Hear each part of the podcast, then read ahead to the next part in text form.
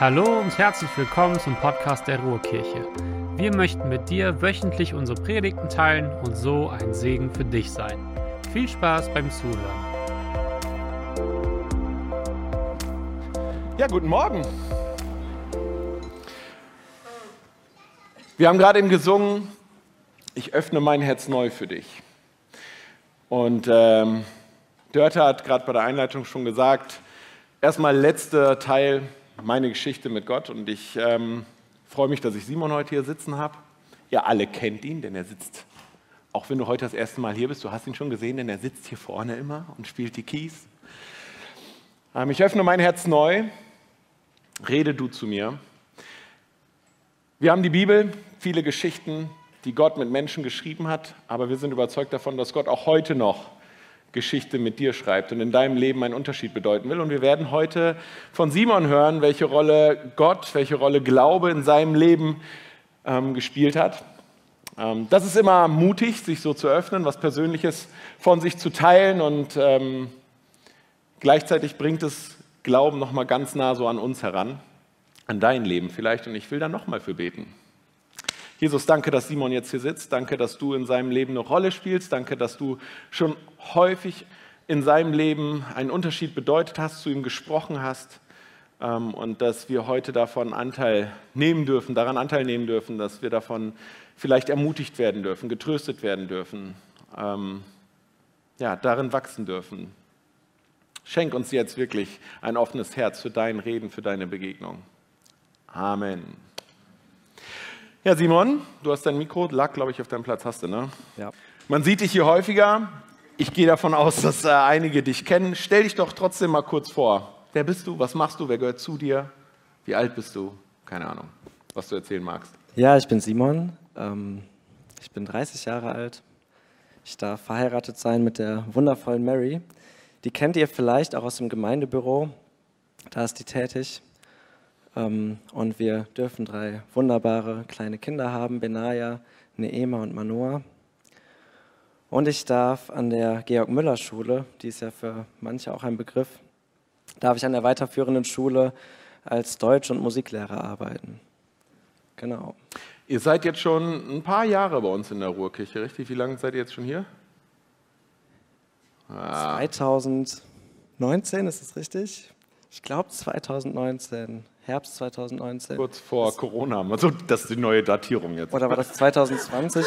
Vielleicht war es auch 20. Also ich weiß noch, ich habe angefangen dann mit den Gottesdiensten, also auch hier im Musikdienst in diesem Studio. Das ja. eine ganz besondere Atmosphäre. Das stimmt. Ja. Ähm, Jesus hast du allerdings schon viel, viel früher kennengelernt. Ähm, und das ist immer etwas, womit ich unsere Gespräche hier vorne anfange, weil hier Leute sitzen, die vielleicht schon lange mit Jesus unterwegs sind, vielleicht noch gar nichts mit ihm anfangen können und trotzdem hier sitzen, weil es guten Kaffee gibt oder so. Ähm, wodurch hast du und wie hast du Jesus kennengelernt? Ähm, ab wann hat Glaube in deinem Leben eine Rolle gespielt? Wie hat sich das entwickelt?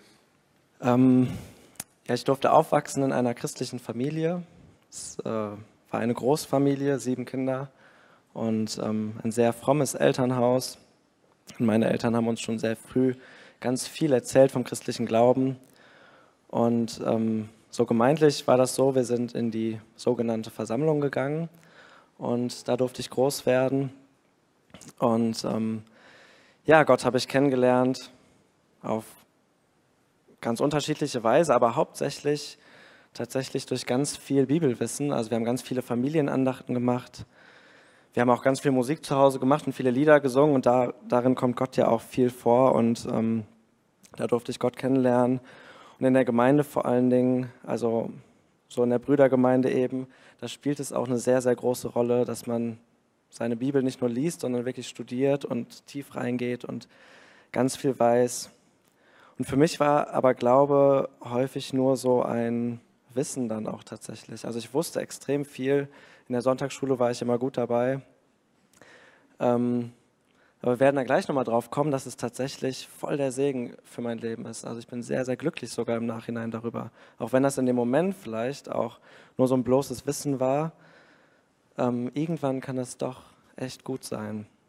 Aber auf der anderen Seite war es auch so, dass Gottesbild, das hatten wir letztens schon mal, als Aline und Lukas erzählt haben, das war für mich auch so ein bisschen, ich würde vielleicht sagen, ein bisschen kalt irgendwie. Also Gott war, war da, aber auch irgendwie doch weit weg und ähm, war so der richtende Gott oder auch so der strenge Vater irgendwie. Also nicht so der liebende Vater, sondern eher der strenge Vater. Und ich hatte auch in meinem Glauben als Kind oder auch als Teenie viel mit Ängsten dann zu tun. Ich hatte total Angst. Das war meine größte Angst, dass ich nachts irgendwie aufwache oder wenn ich nachts aufgewacht bin und es war alles dunkel und das Haus fühlte sich so leer an, habe ich gedacht, oh, jetzt sind alle Entrückung. Weg. Entrückung, genau. Ernsthaft? Alle sind weg. Und ich hatte Angst, jetzt ist es aus, jetzt komme ich in die Hölle. Und ähm, dann habe ich auch tatsächlich die Entscheidung getroffen, nee, ich möchte nicht in die Hölle. Und ähm, habe ein Gebet gesprochen, habe Gott meine Sünden bekannt. Aber das war eher so eine Angstentscheidung. Und ich glaube schon, dass das zu meiner Bekehrungsgeschichte, also wie ich Jesus kennengelernt habe und zu ihm gefunden habe, dazugehört. Ähm, aber ich würde sagen, dass meine echte Entscheidung dann doch später kam. Wie kam die? Und Das- wann? In welchem Alter? Es war halt so, dass ich irgendwie angefangen habe, so ein Doppelleben zu führen als Teenager. Ähm, weil das funktioniert ganz gut. Also man weiß viel, kann sich in der Sonntagsschule immer melden, ist immer Genau. gut dabei. Sonntagsschulstreber und Ja, genau. Und hat so eine heilige Fresse und alles, so einen Heiligenschein und alles ist gut. Und unter der Woche kann man den größten Mist machen und es bekommt keiner mit. Und beide Seiten sind irgendwie happy, aber man selbst ist nicht happy. Also ich war total unglücklich, weil ich total zerrissen war und gemerkt habe, ich muss mich irgendwie entscheiden. Und ich habe mich taufen lassen mit 14, eigentlich nur aus Gruppenzwang, weil es war so eine größere Gruppe, alle haben sich taufen lassen, die ganzen Teenager. Und mein Bruder war auch dabei. Dann habe ich gesagt, okay, ich mache mit, weil ich wollte ja fromm sein und irgendwie diesen Schein auch wahren. Und nach meiner Taufe habe ich noch viel mehr Mist gebaut. Und bin dadurch in so ein Loch gefallen, weil ich gemerkt habe, oh Mann, ich habe mich zu Jesus bekannt, auch öffentlich, und es passt überhaupt gar nicht zu meinem Leben. Und ähm, dann hatte ich so ein Küchenerlebnis, also vielleicht wie Luther sein Turmerlebnis hatte, hatte ich so ein Küchenerlebnis. Ich war in der Küche, ich weiß nicht mehr, was ich gemacht habe, aber ich weiß noch, ich habe Musik gehört und das war so eine CD, ähm, da waren Bibelverse vertont. Und auf einmal habe ich hingehört und auf einmal hat das so voll knallhart in mein Herz getroffen. Und Gott hat so richtig doll zu mir gesprochen. Und zwar war das aus äh, Römer 7. Ähm, und dann habe ich später auch noch das Kapitel gelesen und habe so gemerkt, krass, das ist genau meine Situation. Das ist genau das, was mich irgendwie bewegt, was mich irgendwie so zerreißt. In dem ganzen Kapitel 7 geht es darum, dass man Dinge tut, die man eigentlich nicht tun will und Dinge nicht tut, die man tun will. Also eigentlich wollte ich doch irgendwie ein geistliches, gutes Leben führen und habe das nicht getan und wollte irgendwie nicht sündigen, keinen Mist bauen und habe das aber gemacht. Und die Vertonung war von Römer 7, Vers 24, da steht, ich elender Mensch, wer wird mich erretten von diesem Leib des Todes?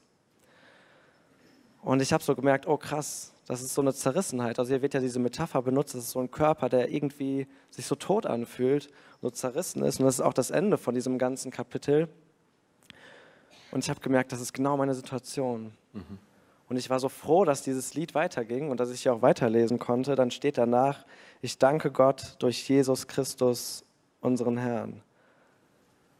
Da steht gar nicht dazwischen, was jetzt für ein Prozess da ist, sondern einfach, okay, Gott ist da durch Jesus Christus. Und ich darf bei ihm Frieden finden und darf diese Zerrissenheit bei ihm abgeben und ich darf mich entscheiden. Und ich habe gemerkt, Gott stellt mich irgendwie ganz klar vor diese Entscheidung. Was willst du jetzt? Willst du entweder ganz diesen Mist bauen und weiter diesen Weg gehen oder willst du ganz mir nachfolgen? Und für mich war irgendwie klar, wenn ich diesen Mistbauweg, diesen Holzweg weitergehe, dann kann das nur irgendwie miserabel enden. Also habe ich keine andere Wahl und will auch keine andere Wahl haben. Du hast dann gesagt, du hast dich, äh, ähm, in diesem Moment hast du dich bewusst nicht gegen die Hölle, sondern für Nachfolge, für Jesus entschieden. So, das, ähm, und, und dann ging ja so dein Weg mit Jesus auf einer anderen Ebene auch intensiv weiter. Was ich spannend fand, ist, dass bei, in deinem, in deinem Glaubenswachstumsprozess äh, immer auch andere Menschen wichtig waren und von Anfang an haben Freunde für dich eine äh, wichtige Rolle gespielt in, oder eine Rolle gespielt für deine Glaubensentwicklung. Ähm, erzähl uns, wieso es für dich und vielleicht auch für uns wichtig ist, mit anderen gemeinsam unterwegs zu sein. Welche Rolle haben andere Menschen gespielt in diesen ersten Jahren, wo du da ganz bewusst nochmal unterwegs warst? Ja, das war eben dieser Prozess. Mhm. Also man entscheidet sich in diesem Moment für Jesus. Ich habe mich entschieden, aber es war natürlich nicht so, jetzt ist alles super. Ich habe danach auch noch Mist gebaut und habe danach auch noch äh, Ärger bekommen in der Schule und so, zu Recht. Aber auf diesem Prozess und gerade in diesem Alter, wo Freundschaften so wichtig sind, dieses Teenager- und Jugendalter, da sind Freundschaften extrem wichtig.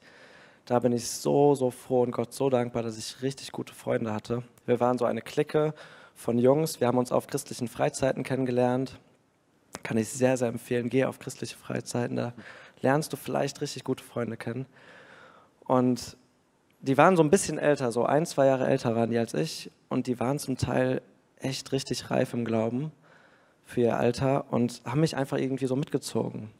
Und wir haben uns nicht nur getroffen, um Spaß zu haben, um Fußball zu zocken, um Videospiele zu zocken, Filme zu schauen und was weiß ich, sondern wir haben uns tatsächlich auch getroffen, um einfach gemeinsam in der Bibel zu lesen, gemeinsam zu beten, auch so einen geistlichen Austausch zu haben. Und ich wusste genau, die wohnen weiter weg, aber ich kann die immer anrufen und denen von irgendwas erzählen und ich weiß genau, die beten für mich. Mhm. Und das war extrem wertvoll und hat mich, hat mir sehr geholfen, in diesem Prozess dann eben auch weiterzugehen und nicht irgendwann wieder aufzugeben, auch wenn ich mal am Boden bin. Mhm. Ähm, ihr habt Dinge zusammen gemacht. Äh, zu einer Sache, da werde ich nachher noch vielleicht äh, drauf eingehen können, wo ihr intensiv eine Nacht lang gemeinsam gebetet habt.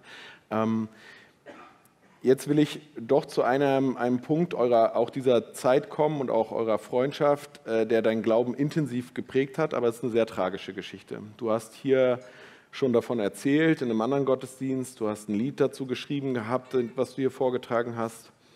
Zwei deiner Freunde aus diesem äh, Freundeskreis sind beim Unfall ums Leben gekommen, Max und Silas. Ähm, vielleicht erzählst du noch mal kurz, was damals passiert ist und wie du davon erfahren hast, bevor wir darauf eingehen, was das mit deinem Glauben gemacht hat. Das war im Juli 2012, also es ist jetzt elf Jahre her. Es war kurz nach meinem Abitur ähm, und ich war an der Nordsee, da wo ich jetzt auch die vergangenen Tage war, ähm, beim Fischerboot. Das ist so eine christliche Arbeit, so eine Campingplatzmission. Und ähm, es war so um die Mittagszeit, das Kinderprogramm, was wir für die Kinder da gemacht haben, das war schon vorbei. Und die Schwester von Silas war auch in dem Team. Und sie schrieb mir eine SMS. Simon, komm mal schnell, ich muss dir was erzählen. Ähm, und sie war unten beim Veranstaltungszelt und ich war im Mitarbeiterbereich und man muss quasi quer über den Campingplatz laufen um dahin zu kommen. Also ich war bestimmt so fünf Minuten unterwegs. Und auf diesem Weg dahin hat Gott mir einen Ohrwurm gegeben ähm, von der christlichen Metalband Disciple. Das Lied heißt Eternity und es geht in diesem Lied darum, dass jemand im Himmel die Augen aufschlägt und quasi davon berichtet, was er jetzt alles sieht. Und in diesem Moment wusste ich, los wird mir erzählen, dass irgendjemand gestorben ist. Mhm. Und ich habe auf dem Weg schon gedacht, bitte nicht Silas. Also irgendwie, irgendwie war ich darauf vorbereitet, dass da sowas kommt. Hm. Und ich kam zu ihr und sie hat es erzählt, dass Max und Silas abgestürzt sind. Es waren halt junge Typen, 19 und 20. Und ähm, die waren wahnsinnig sportlich und die waren gerne Bergsteigen. Und bei einer Besteigung, da waren sie in einer Seilschaft mit noch ähm, vier anderen. Und kurz nach dem Gipfel muss das ungefähr gewesen sein. Man weiß nicht genau wodurch, aber auf jeden Fall ist die ganze Seilschaft abgestürzt und ja, in den Tod gestürzt. Es ähm, gibt Abschied, es gibt Tod, der ist erwartet. Also wenn Menschen vielleicht ein gewisses Alter erreicht haben oder wenn man lange Zeit mit einer Krankheit kämpft, dann ist man darauf vorbereitet. Viele von uns kennen das jetzt aber auch, dass ähm, dieses Gefühl, dass man manchmal von einem Menschen viel zu früh ähm, sich verabschieden muss.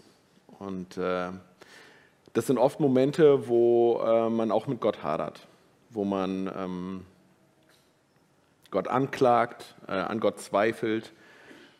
was hat diese Nachricht auf dem Camp mit dir gemacht? Ich meine, ihr wart gerade dort und habt eigentlich Kindern von dem liebenden Gott erzählen wollen. Und ähm, wie seid ihr damit umgegangen? Also was sehr, sehr gut war in dem Moment, war eben, dass wir dieses Team hatten. Und in diesem Team waren tatsächlich einige Mitarbeiter, die die beiden kannten oder auch noch die anderen kannten, die mit abgestürzt waren. Und wir alle zusammen in Trauer waren. Und für mich persönlich war es so, ich bin sofort in ein riesiges Loch gefallen und es hat sich sehr, sehr bodenlos für mich angefühlt.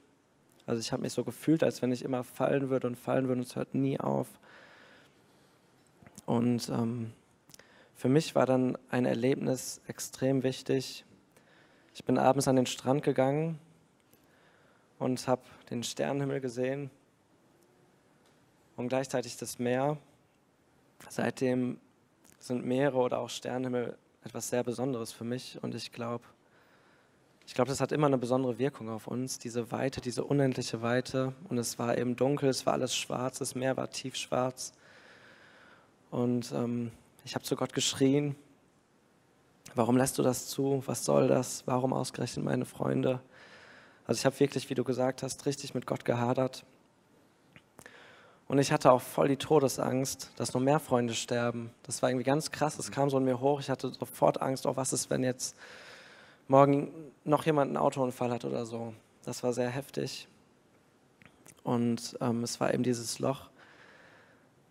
Aber an diesem Strand habe ich zu Gott gebetet und habe eben diese riesige Warum-Frage gestellt, warum lässt du das zu? Und ich, ich wusste, ich kriege keine Antwort und ich werde nie eine Antwort finden.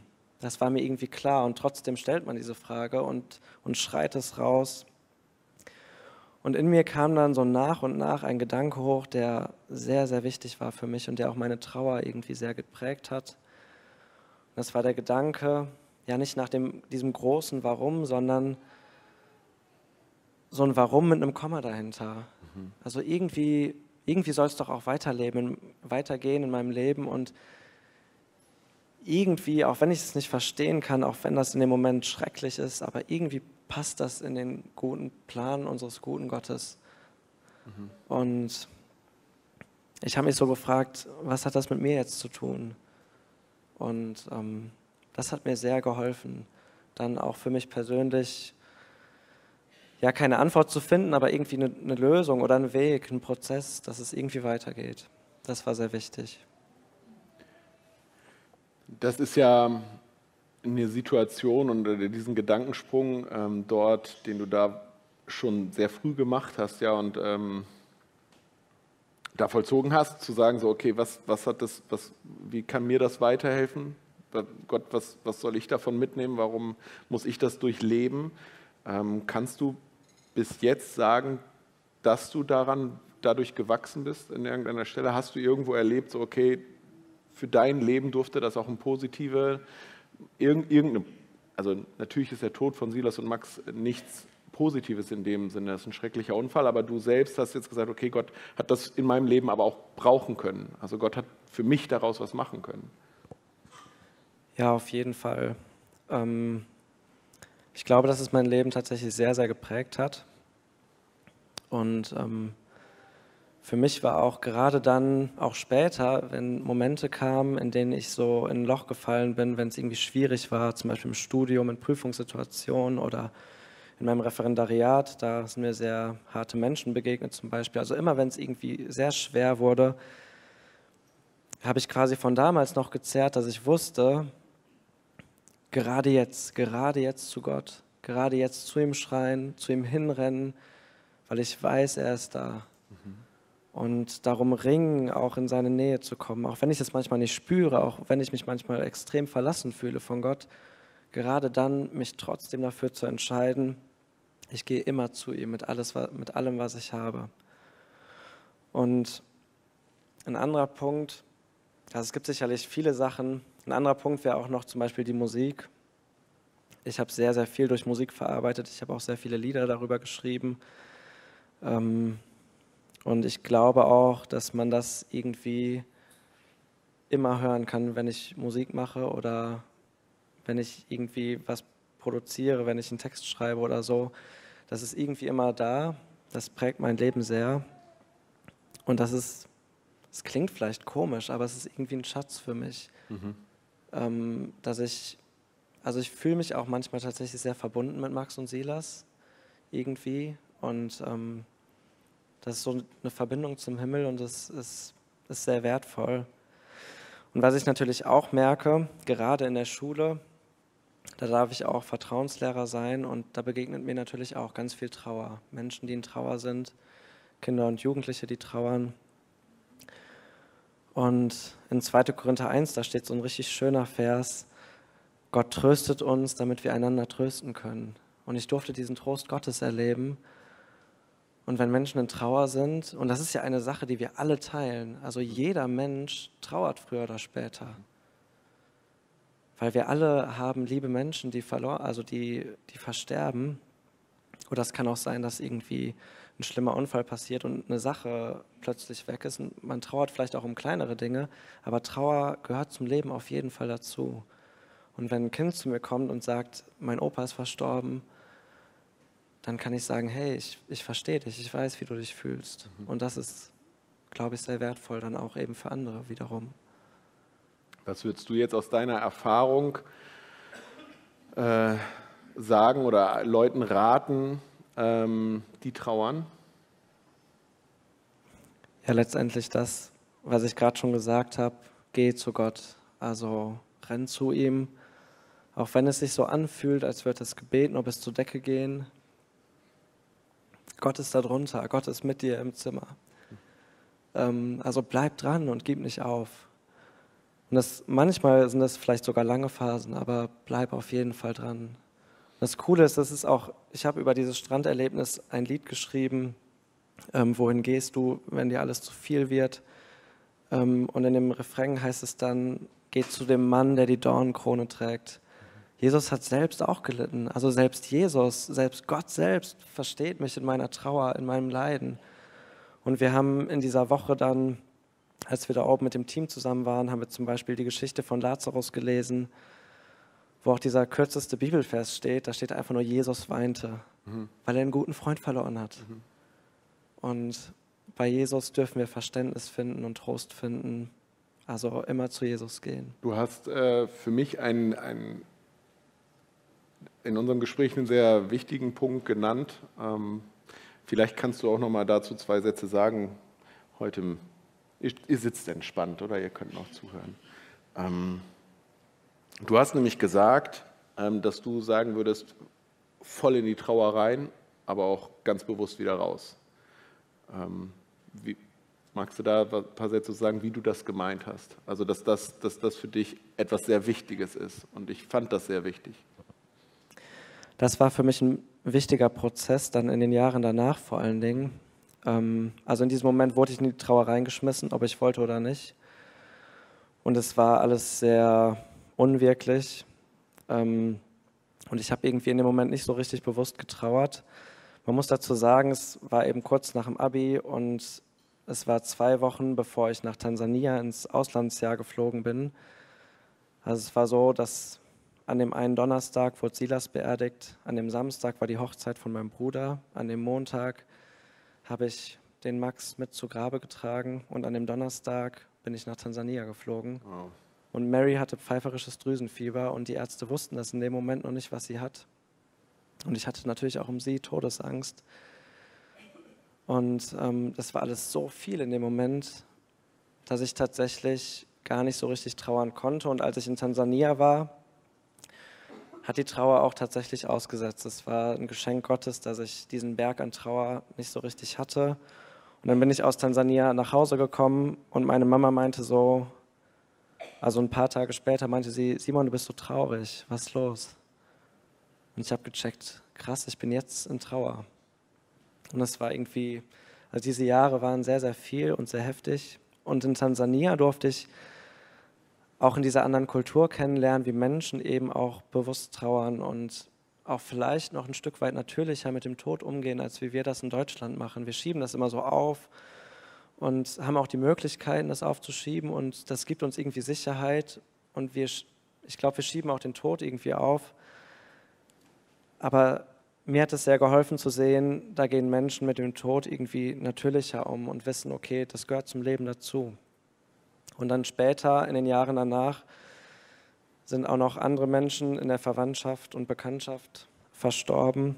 Und ähm, ich war tatsächlich schon, obwohl ich noch gar nicht so alt bin, auf vielen Beerdigungen.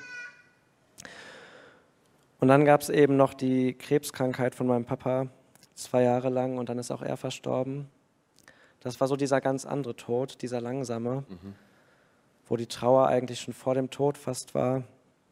Und in all diesen Trauerprozessen und in diesem Kennenlernen auch von Trauer ähm, habe ich gemerkt, es ist total gut, wenn ich Momente habe, in denen ich wirklich ganz bewusst mich der Trauer hingebe, vielleicht was aufschreibe. Für mich war das dann auch immer, dass ich Musik gemacht habe oder Musik gehört habe und richtig traurig war und es auch mal wirklich ganz dunkel sein durfte. Aber dass ich dann auch mich bewusst dazu entschieden habe, okay, jetzt ist auch ein Moment, da will ich die Trauer auch hinter mir lassen. Und manchmal geht es auch nicht anders. Manchmal muss man auch seinen Beruf irgendwie machen oder hat irgendeine Aufgabe. Und wenn ich mich dann entscheide, okay, dann lasse ich die Trauer hinter mir und gehe in diese Aufgabe, ich habe festgestellt für mich, das ist viel befreiender, als wenn ich das nicht loslasse, sondern diese Aufgabe, ich dann in dieser Aufgabe ganz halt dieses Bedrückende habe und zwei Sachen vielleicht auf mir lassen. Mhm. Also das war eine große Hilfe für mich, bewusst zu trauern und auch bewusst loszulassen. Du hast äh, sogar davon gesprochen, bewusst auch Spaß äh, zu haben. Und äh, da hatten wir noch drüber gesprochen, dass du gesagt hast, darf man in so einer Zeit Spaß haben? Du hast gesagt, ja. Sogar, äh, aber du hast ja auch gesagt, Humor ist für dich eine Form der Verarbeitung, kann eine Form der Verarbeitung sein. Ähm, ich würde jetzt gerne noch mal den Bogen schlagen. Äh, die, ich hätte gern, würde gerne mit dir über Tansania noch mehr sprechen, weil du da, aber das müssen wir jetzt aus Zeitgründen mal weglassen, weil da, da hast du ja auch ähm, nochmal äh, andere Erfahrungen gemacht, jetzt abseits deiner Trauerbewältigung und dieser schwierigen Situation äh, rund um ja, das, wo du reingeworfen wurdest mit gerade mal 19 Jahren. Ähm, was du allerdings in unserem Gespräch immer wieder erzählt hast und an verschiedenen Stellen erlebt hast, ist ja, dass Gott klar zu dir gesprochen hat. Nicht nur in dieser Trauerphase, auch bei anderen Lebensentscheidungen, bei anderen Fragestellungen, in, in Momenten, wo du herausgefordert warst, wo du Fragen hattest. Äh, deine Beziehung zu Mary, du hast Mary erwähnt, ist deine damalige Freundin, jetzt deine Frau. Ähm, äh, da hat Gott zu dir und zu euch gesprochen durch Bibel. Du hast, ähm, ich habe es vorhin angerissen, mit deinen Freunden mal eine ganze Nacht durchgebetet für einen Menschen, äh, von dem es hieß, der kann nicht mehr geheilt werden, der ist sterbenskrank. Und ähm, ihr habt die Erfahrung gemacht, wie Gott das Wunder getan oder auf unerklärliche Weise auch für die Ärzte gesund wurde. Ähm, deine Berufung nach Tansania war eine eigene Geschichte, wo Gott zu dir gesprochen hat. Ähm, jetzt hast du da viel von erzählt, dass du in den Momenten, wo du Gott gebraucht hast, ihn erlebt hast.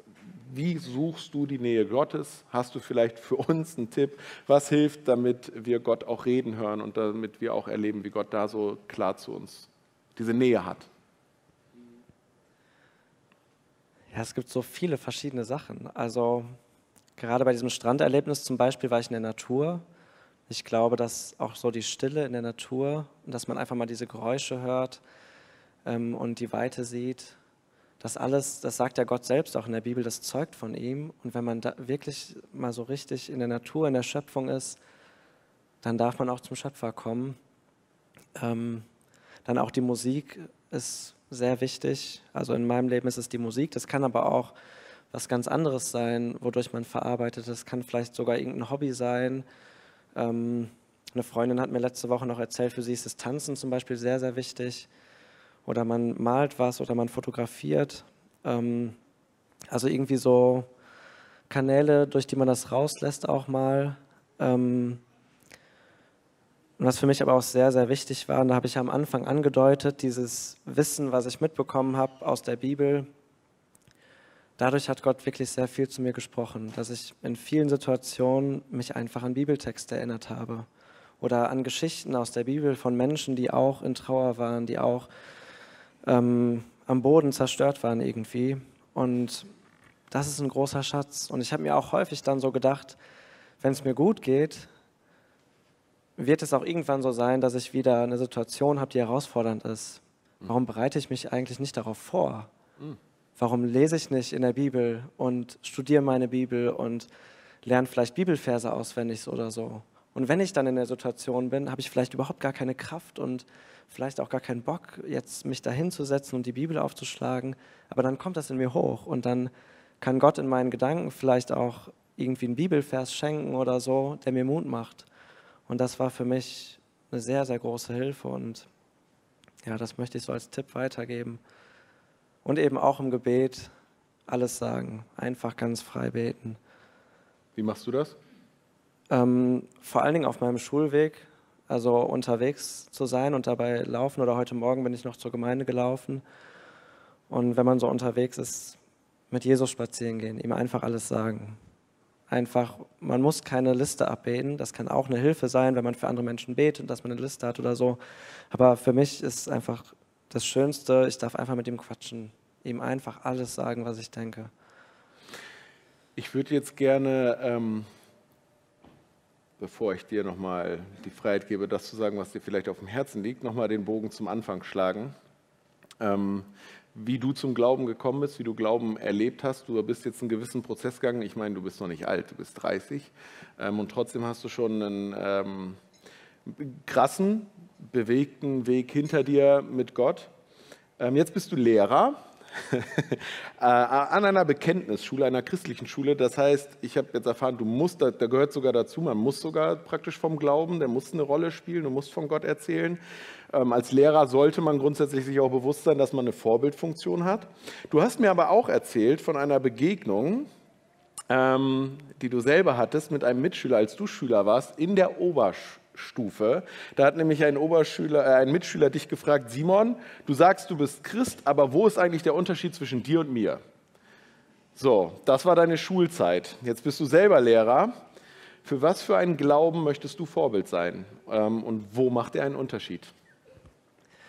Also ich sehe ja bei den Schülern, dass die, also ich habe ja auch an der christlichen Schule natürlich Kinder, die quasi genauso groß werden wie ich. Und ich, ich sehe ja, wie die in der Schule sind und höre dann auch vielleicht, wie die sonntags in der Gemeinde sind. Und es ist genau dieselbe Situation. Also ich weiß, wie sich das anfühlt oder was für ein Leben die führen, auch dieses Doppelleben eben. Und gerade diesen Kindern aber auch letztendlich eigentlich allen Kindern ist mir sehr, sehr wichtig, dass man einen authentischen Glauben lebt. Also wir nennen uns ja Christen, weil es geht um Christus und es geht um diese Beziehung zu Christus. Christlicher Glaube ist Beziehung letztendlich. Und da muss ich nicht irgendwie eine religiöse Maske aufziehen oder so, sondern ich kann eben einfach in dieser Beziehung leben. Und das finde ich extrem wichtig und darin auch authentisch zu sein und man muss sich auch vor anderen Menschen nicht verstellen. Ähm, das ist manchmal ganz schön schwierig natürlich, ähm, aber das ist mir sehr wichtig, dass die Kinder und Jugendlichen lernen, bei Gott musst du dich nicht verstellen, du darfst so sein, wie du bist und ähm, darfst in dieser Beziehung zu ihm wachsen. Vielen Dank für all die Offenheit und dem Persönlichen, was du hier heute ähm, uns weitergegeben hast von dir an. Ich glaube, dass da eine Menge Ermutigung drin war für manches, was vielleicht einige von euch schon durchhaben oder noch durchgehen werden. Ähm, ich gebe immer am Ende des Interviews die Möglichkeit, noch eine Ermutigung weiterzugeben. Ich meine, du hast jetzt die Chance hier, ich weiß nicht, so etwas um die 200 Leute sind hier. Äh, und ich habe dir schon gesagt, Mach dir Gedanken, was möchtest du heute uns vielleicht noch weitergeben und damit einfach auch dieses Gespräch jetzt abschließen. Ja, ich musste so, als du mich gefragt hast, was ich gern weitergeben möchte, an Psalm 22 denken, weil ich eben auch das so erlebt habe, dieses Loch, in dem ähm, David hier steckt. David schreit auch zu Gott mein Gott, mein Gott, warum hast du mich verlassen? Warum bleibst du fern von meiner Rettung, von den Worten meiner Klage? Mein Gott, ich rufe bei Tag und du antwortest nicht, und auch bei Nacht und ich habe keine Ruhe. Und vielleicht geht es dir auch so, vielleicht hast du auch gerade so einen Moment, in dem du dich verlassen fühlst von Gott. Oder vielleicht hattest du so einen Moment schon. Oder du merkst, du stehst gerade an so einem Abgrund, an dem du ins Loch irgendwie reinfällst. Und ich kann dir sagen, ich kann dich gut verstehen. Und das, was wir hier lesen, das ist auch von jemandem geschrieben, der das auch gut verstehen kann. Und tatsächlich hat Jesus diese Worte, mein Gott, mein Gott, warum bist du, warum hast du mich verlassen, ja selbst sogar auch gesprochen. Und falls du an diesem Punkt sein solltest oder irgendwann mal in deinem Leben so ein Punkt kommt, dann wünsche ich dir, halt durch und schrei, das, auch ruhig raus. Warum, warum bist du nicht da? Bring diese Klage vor Gott und bleib dran. Und ich finde es so großartig, wie es dann auch hier weitergeht. Aber du bist heilig, der du wohnst unter den Lobgesängen Israels. Auf dich haben unsere Väter vertraut, sie vertrauten und du hast sie errettet. Zu dir riefen sie und haben Rettung gefunden. Auf dich vertrauten sie und wurden nicht zu Schanden.